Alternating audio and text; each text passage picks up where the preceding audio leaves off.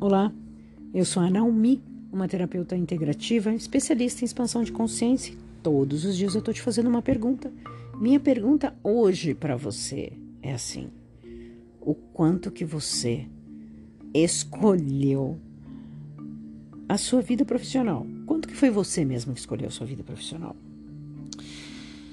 Eu pergunto isso porque eu vejo muitas pessoas que entram numa crise, que falam: ah, eu queria saber qual é a minha missão de vida, deve ter alguma coisa escrita em algum lugar, e aí gastam dinheiro procurando aqui e ali. E na verdade, sempre teve aí na sua cara.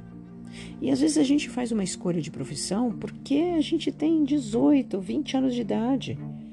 E quem falou para você que você tinha que escolher aquela profissão e ficar para o resto da vida, um casamento?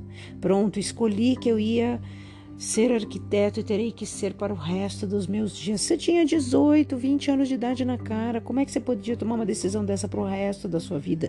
Percebe? Ah, mas eu fiz a minha faculdade de direito e fiquei lá porque meu pai. Então, assim, quem é que escolheu essa profissão para você? Foi você mesmo?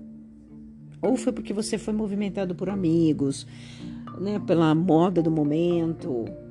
E tá tudo bem, de repente você gosta ainda, continua nessa carreira e tá tudo ótimo. Mas não se cobre muito por isso. Não queira ser só isso. Você pode ser muito você pode ser médico e ser um ótimo cozinheiro. Você pode ser um arquiteto ou você pode ter feito faculdade nenhuma e ser uma pessoa que está super bem.